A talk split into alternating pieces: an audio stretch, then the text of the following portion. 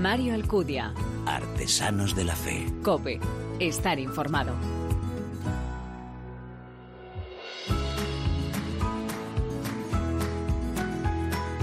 ¿Qué tal? Bienvenido a esta vigésimo cuarta entrega ya de Artesanos de la Fe en cope.es, un espacio en el que te ofrecemos cada 15 días esa mirada diferente a la vida desde la fe, un espacio donde se da la mano el testimonio, la lectura y la música, elementos esenciales en esa imagen de la iglesia joven a la que nos convoca el Papa, capaz de dar testimonio con el corazón, con la palabra y con las manos. En su reciente carta dominical, Todo depende de Dios, el obispo de Sigüenza, Guadalajara, Monseñor Atilano Rodríguez, nos recuerda cómo San Pablo, cuando contempla la fidelidad a Cristo de los miembros de sus comunidades y su constancia en el aforo, afirma que todo es fruto de la gracia de Dios que actúa en él y por medio de él a favor de los demás. Así asumía el apóstol sus limitaciones y la necesidad de dejarse conducir por Dios. Todo ello nos debe llevar a la conclusión de que los cristianos no debemos escudarnos en nuestras pocas capacidades para no responder a la invitación del Señor. No debemos olvidar que la misión nace de la llamada de Dios y solo es posible llevarla a término con la ayuda de la gracia y con la fuerza del Espíritu. Claro que somos pecadores ilimitados, pero a pesar de todo Jesús quiere contar con nuestra pobreza. Claro que hay muchas dificultades para llevar a cabo la evangelización, pero no intentemos verlas o valorarlas desde nuestros criterios. Como discípulos suyos, actuemos siempre con la profunda convicción de que el fruto de la evangelización no depende de nuestros méritos, cuanto de la confianza en el poder de Dios y en la fuerza en su gracia. En cada programa te presentamos algunas de esas personas que con su vida nos muestran cómo el Señor quiere contar con esas limitaciones nuestras, con nuestras flaquezas, respondiendo con nuestros dones inmerecidos y la total disponibilidad. ¿Quieres conocerlos, verdad? ¿Nos acompañas una vez más? Gracias por elegirnos, descargarnos y escucharnos. Bienvenidos.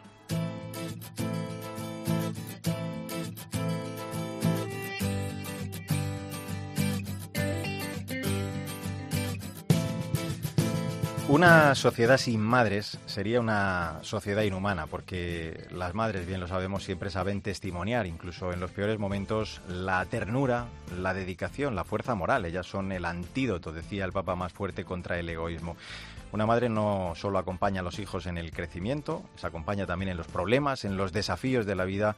Una buena madre, en definitiva, ayuda a tomar las decisiones definitivas con libertad. Bueno, pues vamos a hablarte de Mamás en Acción, una asociación en proceso de expansión que nace en Valencia con el objetivo de cubrir las necesidades afectivas de todos los niños que no crecen en el seno de una familia. Desarrolla su actividad con niños que viven en residencias infantiles o en casas de acogida, niños que tienen necesidades básicas, pero que no disponen de ese afecto, de la atención necesaria de una mamá por algún motivo. Esta comunidad atiende de manera altruista a estos niños, realiza el papel de padres de los pequeños en esos momentos más difíciles. Sandra Madrid, ¿cómo estás? Hola Mario, muy buenas. Pues sí, todo comienza cuando su fundadora y presidenta, la valenciana de 41 años, María José Jimeno, tras una serie de acontecimientos personales, se da cuenta de que en muchas ocasiones los niños no necesitan solamente comida, ropa o dinero, sino ante todo cariño, sobre todo y fundamentalmente cariño. Y así en el año 2013 comienza su andadura Mamás en Acción. Majo, como todas la conocen, tienen dos hijos. Adela y Borja cariñosamente compagina su trabajo como directora de proyectos en una empresa de marketing con su gestión al frente de la asociación con más de 800 voluntarios en Valencia y en proceso de expansión. Mamás en Acción es su proyecto personal al que dedica todo el tiempo que puede y lo hace además con mucho cariño. Qué bonito, pues vamos entonces a saludarla ya. Majo Jimeno, bienvenida a Artesanos de la Fe, gracias por atendernos. ¿eh? Hola, hola, ¿qué tal? Encantada, muchas gracias. Oye, Majo, hay una serie de, acontecimientos personales eh, en tu vida, creo que determinan la creación de, de Mamás en Acción, ¿no? Cuéntanos concretamente cuáles fueron y cómo fueron además aquellos inicios que me da la sensación, a buen seguro, no fueron nada fáciles, ¿no? Pues no, la verdad es que a día de hoy, pues pienso en los inicios y, y la verdad es que pienso que fue una imprudencia total, porque de hecho esto nació y no sé cómo, ¿no? Yo estaba pasando una crisis personal bastante fuerte, no personal, sino laboral. eh, a mí me había costado mucho ser madre, quedarme embarazada y, y de repente me convierto en madre y veo cumplido mi sueño y, y tenía un trabajo que me encantaba, que tenía un horario perfecto para poder realizar sentirme yo realizada como madre y pero todo empieza a ir mal en el trabajo y yo tengo que tomar decisiones duras por las que pues por las que decidir irme al paro y encima sin nada y, y que hacía. Entonces pues bueno yo me crié con mi abuela y mi abuela me llevaba todos los lunes a San Nicolás a una iglesia de aquí de Valencia Y cuando falleció mi abuela fue como que me quedé un poco huérfana y, dejé incluso de ir a la iglesia, porque yo solo iba con mi abuela y para mí era duro, ¿no? Y, y a lo mejor llevaba como 20 años, 18 años sin pasar por la iglesia. Y un día en el que yo me encontraba pues verdaderamente angustiada, me puse a andar por la calle, no sabía dónde iba y me sorprendí aterrizando en San Nicolás, ¿no? Y me senté ahí en un banco y iba con mi hija, que era pequeña, iba en el carro, y un sacerdote se acercó a mí y me dijo que se me veía angustiada, empezó a hablar conmigo. A mí como que me molestó, ¿no? Que el sacerdote se metiera en mi vida. Yo iba como, bueno, ahora lo pienso, con mirando atrás iba buscando a mi abuela, claramente está ahí. Pero bueno, este sacerdote me hizo ver, tuvo una charla conmigo preciosa, me dijo que que me centrara en mi hija, que, que la disfrutara, que la atendiera, porque todos los niños no tenían esa suerte de estar con sus mamás y, y empezó a contarme la realidad de, que había en mi ciudad un poco para paliar esa angustia que yo tenía y me invitó, me dijo, mira, mientras tú estás aquí sufriendo por esto, pues yo intento dedicar un poco de tiempo a unos niños pues que no tienen papás y que encima están solos en el hospital. Y yo dije, no me lo creo, eso no puede pasar en Valencia, ¿no? En, en, los años en los que estamos y ese sacerdote me invitó a ir al día siguiente a comprobarlo y a unirme. Entonces, pues nada, como yo ya había tomado la decisión de irme al paro y solo tenía que cuidar de mi hija, pues decidí ir allí. Y, y sí, yo me encontré con ese niño que estaba solo, que casualmente, bueno, yo digo providencialmente, pues tenía la edad de mi hija casi, era un bebé, un bebé grande y, y efectivamente estaba malito y no tenía acompañamiento. Así que yo dije, mire, yo vengo aquí a echar una mano, dígame usted qué puedo hacer y me dijeron, ¿y usted a qué colectivo pertenece? Y yo dije, yo a ninguno. Yo vengo a título personal y me dijo, ah, pues es, es fantástico, pero usted a título personal no puede estar aquí. Y dije, bueno, pues dígame dónde me apunto. Y me dijeron, no, es que no lo hay, por eso está solo, ¿no? Yo en aquel momento no pensé, pues voy a montar una asociación, ni pensarlo, pasaron dos años. Pero yo sí me fui impactada con aquello y, y empecé a contar en mi entorno lo que había visto. Y hablaba con mis amigas, hablaba con mis cuñadas, hablaba con mi madre, oye mamá, ¿tú sabes que esto está pasando? Y todo el mundo me decía, pues no, no tenía ni idea.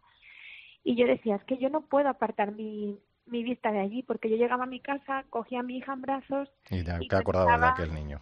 Claro, ¿quién mm. a ese niño, no? Y, y así empezó Mamás en Acción. Majo, el objetivo es acompañar a los niños que están solos en momentos en los que no deberían estarlo. De ahí los programas que habéis puesto en marcha, de los que te pedimos en pocas palabras nos digas algo de cada uno de ellos. Cura sana, felicidades, el desván o madres en situaciones retadoras. A ver, nosotros empezamos, bueno, el objetivo, como os he dicho, era que no hubiera niños que además de estar enfermos estuvieran solitos en el hospital, como son los niños. He de deciros que hay más de 43.000 niños en España en situación de que si están enfermos no tienen garantizado el acompañamiento hospitalario. O sea, no hablamos de uno ni dos ni en Valencia. Y Mamás en Curasana es ese programa. Curasana es el programa porque vamos al hospital, pues es hacer Curasana, a acompañar, a dar cenitas, a dar meriendas, a dormir con ellos, a decirles que no pasa nada, tranquilizarlos cuando entra la bata blanca o a esperar en la puerta de un quirófano. Eh, ¿Qué pasó? Que empezamos con ellos y nos dimos cuenta de que estos niños volvían a las residencias, a los hogares infantiles y que seguían teniendo unas carencias afectivas. Entonces todo empezó después a raíz de conocerlos en el hospital, dijimos, bueno, si se ponen malitos y los vamos a tener que acompañar, ¿cómo podemos conocerlos antes para que este choque en el hospital sea menos duro? Entonces nos inventamos una excusa para ir a los hogares infantiles y dijimos, pues vamos a celebrarles los cumpleaños. Los cumpleaños, claro, felicidades. Vamos un día al mes, exacto, vamos un día al mes y celebramos los cumples de los niños que cumplen ese, ese mes.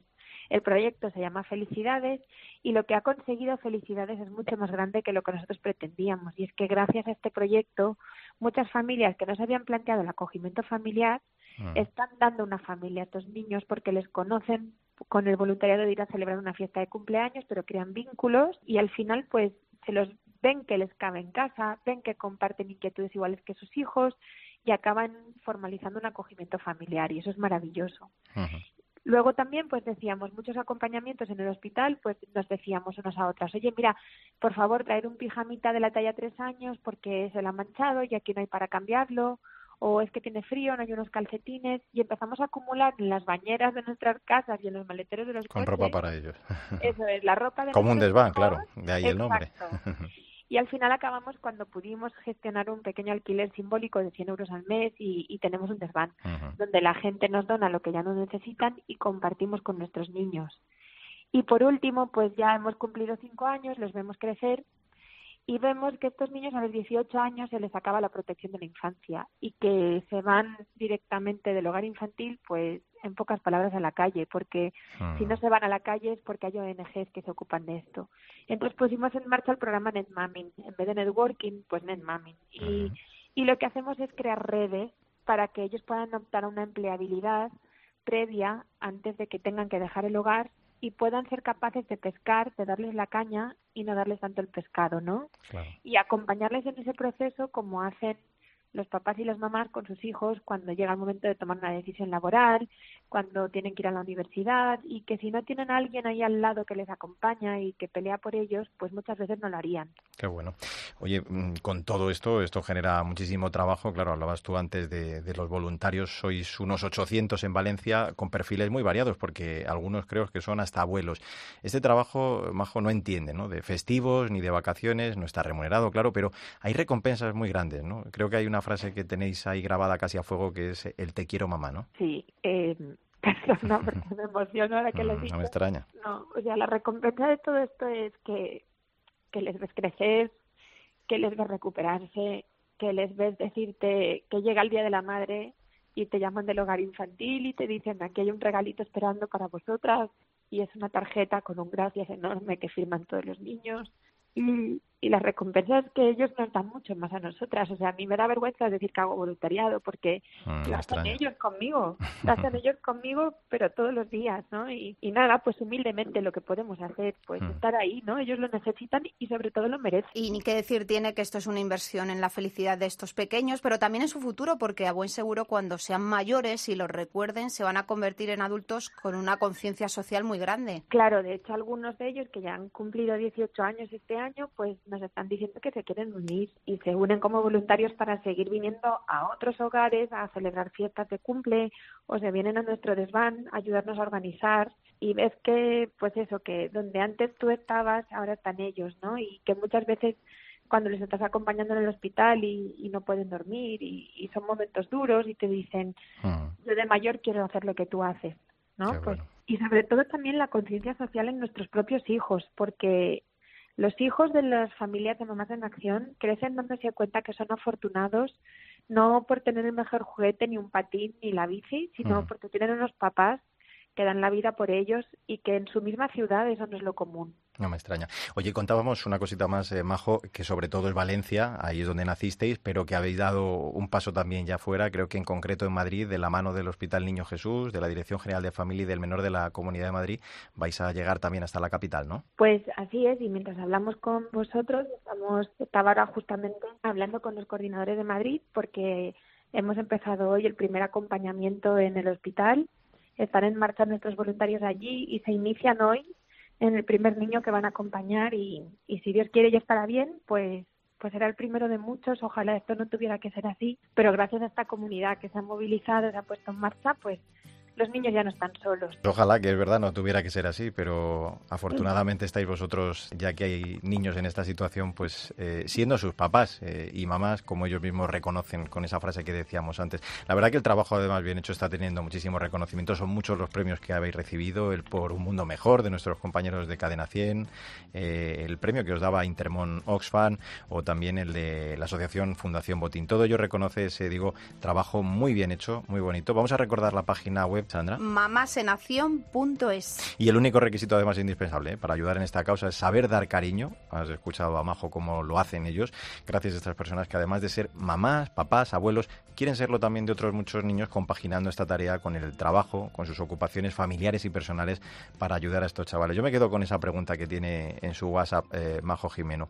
Ella dice: Yo soy mamá en acción ¿Y tú qué superpoderes tienes? Pues yo creo que eso representa mejor que nada su labor. Majo, muchísimas gracias por vuestra labor y ánimo de verdad con esa preciosa tarea. Un abrazo muy grande. ¿eh? Muchas gracias a vosotros. Y a ti, Sandra Madrid, gracias también por este testimonio de generosidad en torno a la maternidad y la entrega y generosidad que nos muestra una vez más que en el mundo hay mucha, muchísima gente buena. Un placer, hasta el próximo día.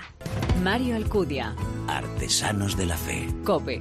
Estar informado.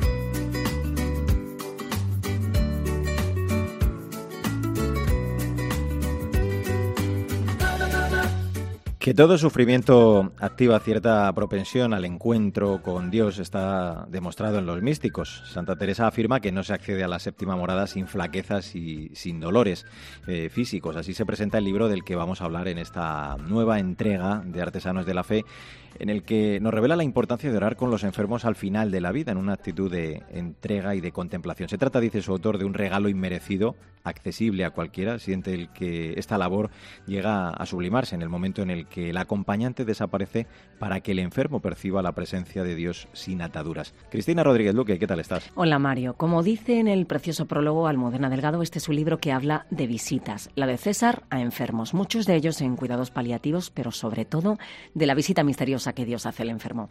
El misterio de los últimos susurros, del silencio, del postrero dolor y de la paz.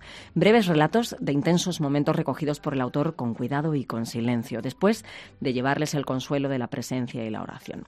El libro, presentado recientemente en la parroquia de San Germán de Constantinopla en Madrid, se titula Acompañar el final, prosa para una muerte serena, editado por la BAC y escrito por César Cid Gil. César es diácono permanente en la Archidiócesis de Madrid y coordinador de atención espiritual en la Clínica Estia. Es licenciado además en ciencias religiosas, máster en counseling, posgrado en duelo y experto en cuidados paliativos. Además de todo ello, participa en el proyecto de atención psicoespiritual de la empresa Servicios Funerarios de Madrid, que acaba de ponerlo en marcha. Este es su segundo libro, porque hace un par de años publicaba otro sobre la misma temática, que se titula Mientras vivías, historias de acompañamiento al final de la vida. Es hecha esta presentación que desde luego nos deja ver la autoridad del autor en este asunto. Vamos a saludar ya en Artesanos de la Fe a César Cid. Hola César, gracias por acompañarnos. ¿Qué tal? Gracias por invitarme. ¿Cómo estáis? Eh, según cuentas, eh, todo sufrimiento, decíamos, activa ¿no? cierta propensión al encuentro con Dios, como demuestran los místicos. Hablábamos de esa en la presentación de la referencia que haces de Santa Teresa precisamente. De hecho, tú la defines como la mística del acompañamiento, ¿no? Esa forma de poner al enfermo incurable ante el Señor, o sea, lo de ser instrumento de Dios, dices desde la pequeñez y la pobreza, ¿no? Sí, eh, es cierto que, bueno, pues son eh, visiones, percepciones, enfoques, como hace verdaderamente, pues no sé, si me ocurre que María Zambrano nos sorprende en un momento dado con una visión de la poética respecto de la vida, ¿no? Y no podemos olvidar que eh, desde la fe y en la experiencia de Dios y en el ámbito pastoral hay un objeto, hay un planteamiento que tiene finalmente, al menos en este caso, en mi caso, el enfermo generalmente al final de la vida, pero que no es algo que tiene que ver con, con personas de un gran corazón, eh, que crean organizaciones para las cuales se unen para hacer el bien. No podemos, con todo el respeto, comparar nada parecido. Estamos hablando de invocar la presencia de Dios y desde la humildad de quienes sabemos que, Dios es Dios, como, como digo, en la comparación con el proceso de la mística, ¿no? Llegará a desaparecer, porque nosotros no somos nada, es, es, el enfermo quien realmente importa. Y tenemos que intentar que el enfermo verdaderamente sienta que la presencia de Dios no solamente es real, sino que es eficaz y que le procura dar sentido al momento que está viviendo. Hablábamos antes en el prólogo de Almudena Delgado, en el que ella dice que ante la persona enferma no cuentan tanto las palabras como la presencia, porque más que lo que podamos decir, importa la cercanía, la sinceridad, porque como dices tú, el dolor no se cura solo con palabras. Claro, fijaos Mario, Cristina, tantas veces hemos trabajado, escuchado, escrito sobre palabras y sobre las palabras de Jesús en el Evangelio, ¿no? Pero ¿qué pasa con los actos? ¿Qué pasa con esos silencios? ¿no? Por supuesto que el gesto es importantísimo y que la palabra no tiene sentido porque no es posible. Es esa cáscara, como yo digo, la que está deteriorada hasta que se rompe, ¿no? Una vez rota la cáscara, eh, lo que queda es la cercanía, el gesto, la mano, el abrazo, por supuesto desde la oración. Y, y por supuesto que es importantísimo eh, lo que se hace cuando ya no se puede hablar. ¿no? Y en silencio, que es el lenguaje de Dios, no lo olvidemos, pueden hacer muchísimo. Mm. En todo ese proceso eh, has comprobado que quienes oráis con los enfermos, eh, lo que comprobáis es que no, no hay un suspiro, ¿no? Dices tú literalmente que pase desapercibido para Dios. Eh, ¿Cómo, en qué y por qué, César, dices, o, o, podrías explicarnos esto un poquito mejor? Pues es fácil. Bueno, es fácil, yo lo entiendo como fácil, ¿no? para mí es sencillo. Yeah. Yo invito a la gente a que cuando tenga un enfermo y lo tenga cerca, ore con él, si puede ore con el Santísimo, y se dejen llevar, que contemplen sencillamente que lo pongan ahí, que lo laven cinco minutos y después este, es alucinante. Cuando y empiezas a sentir cómo el enfermo hace, eh, formula, eh, emite gestos, hace respuestas imprevisibles, yo me he llevado sorpresas tremendas. ¿no? contemplar y dejar a Dios hacer. Cada texto de esta obra, César, son, si hemos contado bien, 77 historias nacidas precisamente de una experiencia de oración y de contemplación eh, frente a enfermos, con ellos. Eh, cuentas que escribes en prosa poética generalmente. Desde tu punto de vista, eh, ¿qué aporta este estilo al relato y con qué actitud? Nos hablabas de la actitud de sentarnos y darle la mano a un enfermo o contemplar o escuchar el silencio. Pues ¿con qué actitud hay que enfrentarse si uno decide coger este verano tu libro? Mi libro no es un manual, mi libro es mi estilo. Yo tengo que decir que mi modus operandi es la oración, el tiempo con, con, la persona y después me pones en el corazón esa necesidad de escribir. ¿no? En un hospital me bajo, mi sitio me siento y me pongo a escribir. A lo mejor aquí yo estaba reposando dos días y no lo publico en los blog hasta que, bueno, pues, pues, pues, pues siento que lo debo hacer, ¿no? Ahí fue la última vez que escribí porque estuve con una señora que físicamente estaba muy mal, pero me revelaba una tremenda necesidad de, irse con Dios. Son sus palabras. Hay un agotamiento físico tremendo, hay dolor, hay sufrimiento. Todo esto son las sorpresas del Señor. Y entonces es magnífico cuánto me gustaría que la gente perdiera un poco ese miedo a estar cerca de un enfermo. Pues un acompañamiento en circunstancias, la verdad, muy diferentes, pero que en muchos casos, gracias a esa presencia, es verdad que transforma el miedo por la confianza, ¿no? Para dejarse caer en los brazos del Padre Cristina. Vamos a, a recordar el título del libro del que hemos hablado en esta nueva entrega de Artesanos de la Fe. Acompañar el final prosa para una muerte serena, editado por la BAC y escrito por César Zitgil. Acompañar exige un grado auténtico de compasión, desde la ternura y evitando cualquier juicio. Morir requiere, dice, confianza y solo así la vida tiene sentido. Un libro que llama nuestra atención sobre la importancia de cuidar del otro, de salir de uno mismo, de servir a la manera que lo hacía Jesús. César Cid, gracias por este libro imprescindible para entender y acompañar ese final de la vida. Un abrazo muy fuerte. ¿eh? Gracias, Cristina, Mario. Un saludo. Y a ti, Cristina Rodríguez Duque, pues también, muchísimas gracias y hasta el próximo programa. Aquí estaremos.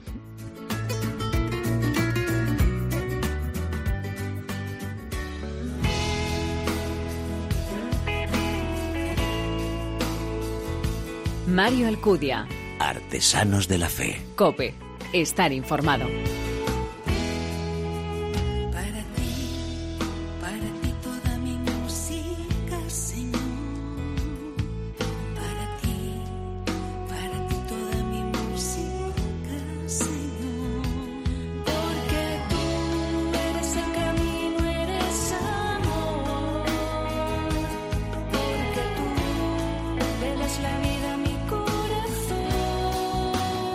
En Artesanos de la Fe somos partícipes del amor de Dios y, claro, queremos compartirlo con todos vosotros, porque la música es esa gran protagonista que nos habla directamente al corazón. Música que hacen nuestros invitados, cuyas experiencias de vida, cuyas letras también nos conmueven. En todos sus temas eh, está presente, lo estás escuchando, el Señor como Padre, como guía de nuestro caminar. Nuestra cantautora en esta nueva entrega es de Orihuela, de Alicante. Ella es eh, Mariola Alcocer, junto a su banda de colores, quienes eh, se definen como Fíjate qué bonito, músicos de Dios al que le dan toda la gloria y alabanza para hacerles a ellos instrumentos en sus manos. Hola Isa López Paramio. Hola Mario.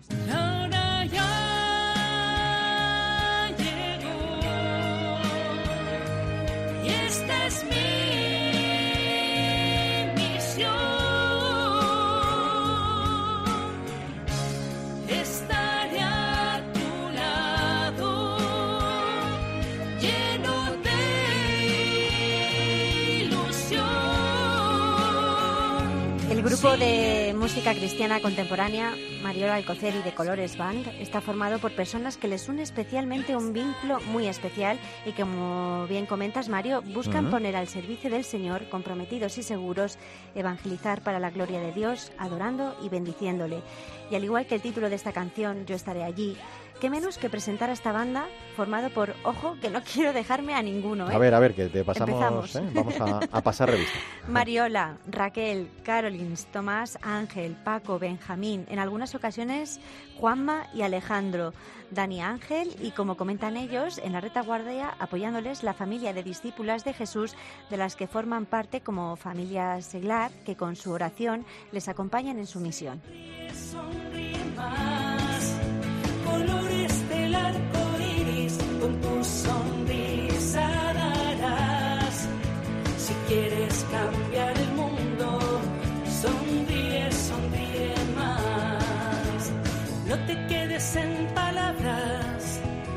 porque tú puedes dar más. Si sueñas amigos nuevos, nuevos amigos. Si quieres cambiar el mundo, sonríe más. Ay, qué bien nos vendría esto, ¿eh? Como dice el título de esta alegre canción. Le vamos a dar ya con ella una calurosa bienvenida en Artesanos de la Fe a Mariola Alcocer. Hola Mariola, ¿qué tal estás? Hola, un abrazo Mario, Isabel. Oye, no se ha dejado a ninguno sin nombrar eh, Isabel, ¿no, Mariola? No se ha dejado a nadie. Espero que no. Perfecto. que somos un grupo grande. Bueno, oye, este tema, como las otras 15 canciones que, que forman parte del álbum Pintando el Arco Iris, que se publicaba en 2014, en el que cantas, pues lo estamos diciendo, desde el corazón y para el corazón. ¿Cómo te inicias tú en esta andadura en la que fusionas tu música con ese deseo de, orar, de adorar y de alabar al Señor? Pues esas cosas que tiene el Señor, sus caprichos.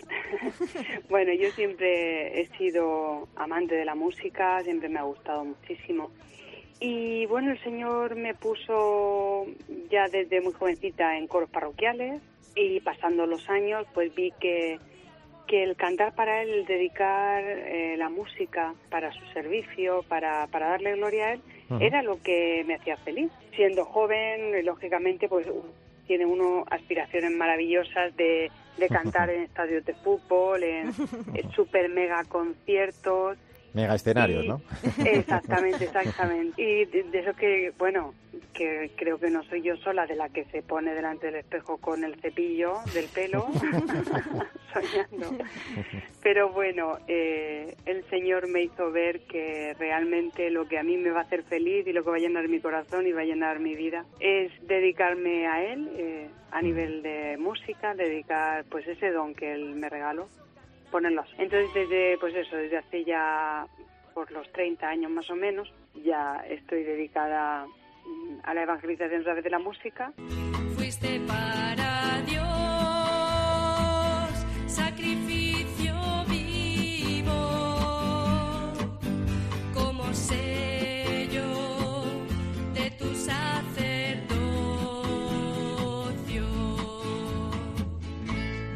Madrugaste con el sol.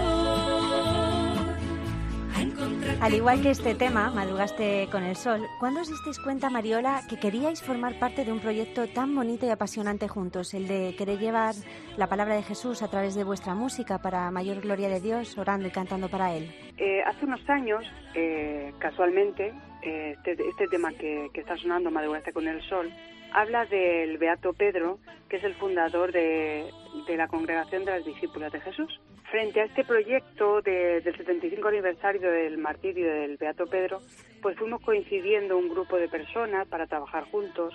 El Señor nos fue poniendo, pues, esas personas que íbamos viviendo un poquito el carisma de las discípulas de Jesús, nos fue uniendo y empezamos a trabajar juntos en este proyecto, aunque yo personalmente llevaba ya muchos años.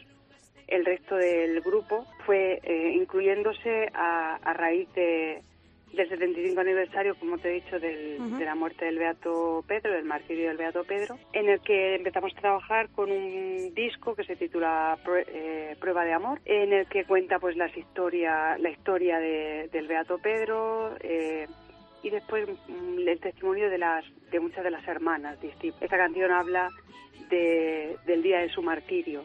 Es, una canción con una letra maravillosa y bueno, pues eso fue, nos fue uniendo ya hace unos años con, con ese proyecto y hasta el día de hoy, de Colores Van, pues sigue en marcha.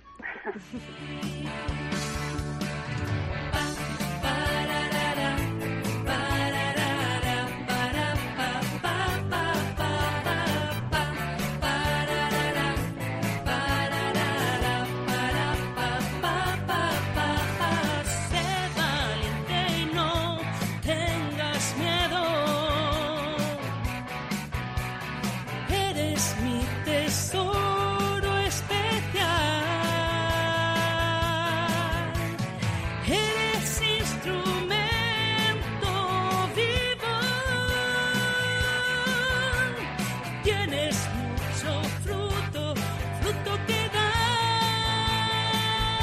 Desde tu adolescencia, Mariola, has comentado, eh, creo en alguna ocasión, que los deseos por compartir el sentido eh, que mueve tu vida, ¿no? Jesucristo vivo, lo encontraste en el seno de la renovación carismática católica, al igual que, este tema, Atrévete, eh, entiendo que solo desde él, ¿no? Es como precisamente te atreves, valga el título de la canción, a dar ese salto, ¿no? En, ese periodo de tu vida. Exactamente, mm, como bien has dicho, en la adolescencia, y, imagínate qué adolescencia. en, la, en plena edad, como se dice por aquí, en plena edad del pavo, que te diga el señor, oye Mariola, que, que déjate de escenarios grandes que tú eres para mí. Entonces, como a veces que cuesta, ¿no? Y, y- y entonces, pues sí, ese tema de, mira, si te atreves, vas a ser valiente, no tengas miedo y da el salto, ¿verdad? Entonces, sí, sí, la verdad que fue un momento así un poco complicado de decir, pero señor, pero ¿estás seguro que no te, no te estás equivocando? No estás- Seré yo, no es otra. seré Era- yo, ¿no? seré yo, seré yo. No, pero pero realmente pues eso desde la adolescencia en ese en ese momento un poquito tan complicado en que no estamos definidos como como persona ni nuestro futuro. En este momento es el que el Señor pues más se fijó en ese cacharrito que soy yo y, y me dijo atrévete, atrévete a amar y no tengas miedo y da el salto.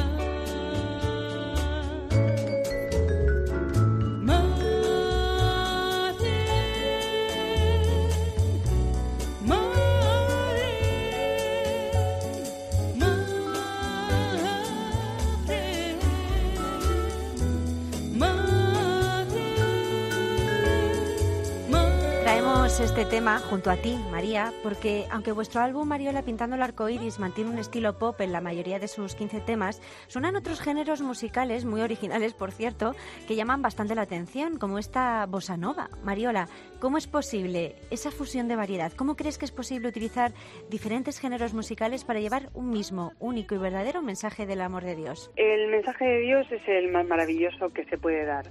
Y tenemos la gran suerte de tener eh, en, en este mundo diferentes estilos musicales. A mí me gustan todos. Ay, Me encanta la bossa nova, me encanta el rock, me encanta el blues, me encanta, me encanta todo.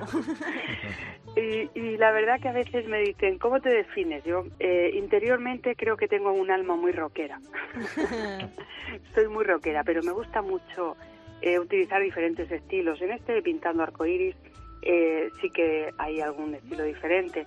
Recientemente hemos terminado un EP que, con el que empezábamos eh, Para ti toda mi música, se titula, que también es un EP de seis canciones y las seis canciones son estilos diferentes. Todo vale cuando es para mayor gloria de Dios. Todo el estilo musical, eh, hay, hay algunos que, bueno, yo personalmente no los toco porque creo que no son, que, no sabría hacerlo, como es el heavy o alguno, así más particular, pero creo que hay gente maravillosa que lo hace estupendamente. Esta bossa nova, que es una canción eh, junto a ti, María, que me ha acompañado desde jovencita, eh, a Jesús por María. Yo conocí a Jesús a través de, de María, de, de la ternura de la madre. Quise que estuviera incluida en este disco de Pintando Arcoíris. hace faltarme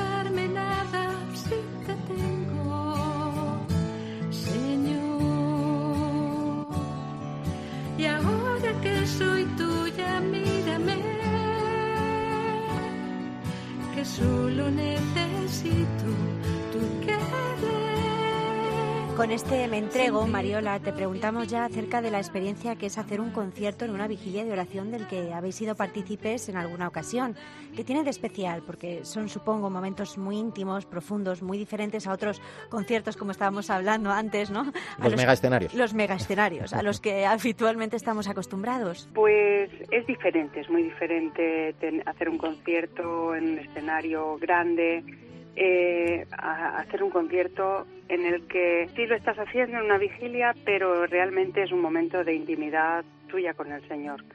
Tanto yo eh, como cada uno de los componentes del grupo siempre vivimos, lo vivimos como una experiencia personal e íntima que simplemente queremos compartir con otros con otros hermanos, con otras personas que están por allí. Eh, es ponerte delante del Señor, a sus pies y, y entregar, entregarte, tener el oído bien puesto para ver qué es lo que quiere de ti. Y como hemos dicho antes también, poner ese, ese don que Él te ha regalado a su servicio. Y si lo pones a su servicio mirándolo cara a cara y dejándote que Él te mire, como es en una adoración, ¿qué más se puede pedir? Marchemos cantando canciones que hablen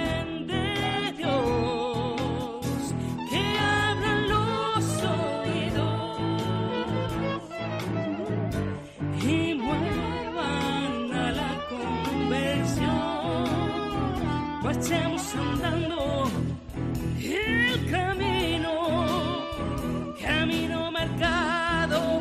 nuestro Señor. Pues hemos hablado de estilos, eh, hemos escuchado una bossa nova, ahora un blues, Marchemos Unidos, en el que se percibe una vez más esa gran riqueza musical, pero sobre todo el mensaje de fe que alienta el corazón de quien lo escucha, mirando siempre al Señor. Mariola Alcocer, te vamos a dar la enhorabuena y las gracias por compartir con nosotros en este Artesanos de la Fe tu música, tu vida y también a The Colors Band. Mm, te mandamos un abrazo muy fuerte y deseamos que, que podamos muy pronto contar algún otro nuevo proyecto. ¿eh? Un beso. Pues nada, Mario, Isabel, cuando queréis, gracias a vosotros, de verdad. Y, y nada, en nada ya se pasa el veranito y nos ponemos en marcha a tope. Venga, pues Bien. estamos muy Todo para mayor gloria del Señor. Siempre. Pues Isa López Paramio, muchísimas gracias como siempre por esta maravillosa entrevista, ¿eh? que lo hemos disfrutado un montón. Hasta la próxima. Hasta dentro de poco, Mario. Pues la tarea que tenemos los cristianos eh, en este mundo es abrir espacios ¿no? de salvación, como células de regeneración capaces de restituir a lo que parecía perdido para siempre. Los cristianos estamos llamados a ser misioneros de esperanza, no por nuestro mérito, sino gracias a Jesús, el grano de trigo que cae en la tierra, que muere y que ha dado mucho fruto. El Señor no quiere discípulos capaces solo de repetir fórmulas, quiere testigos, personas que propaguen su esperanza con su modo de acoger, de sonreír, de amar y de ofrecer, como hacen nuestros invitados, su vida. Como comprobamos en cada programa, evangelizar es dar testimonio de Cristo precisamente con la propia vida. Y ahora sí, como siempre te digo, no olvides que el arte de la vida es el camino que debe conducirnos a Dios. Te espero en nuestro próximo programa. que viven perdidas sin un pastor. Marchamos unidos hacia el Padre, marchamos unidos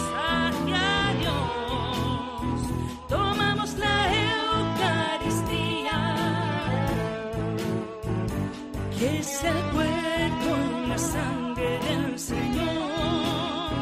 Marchemos unidos, marchemos unidos, marchemos unidos en Dios. Mario Alcudia. Artesanos de la Fe. Cope. Estar informado.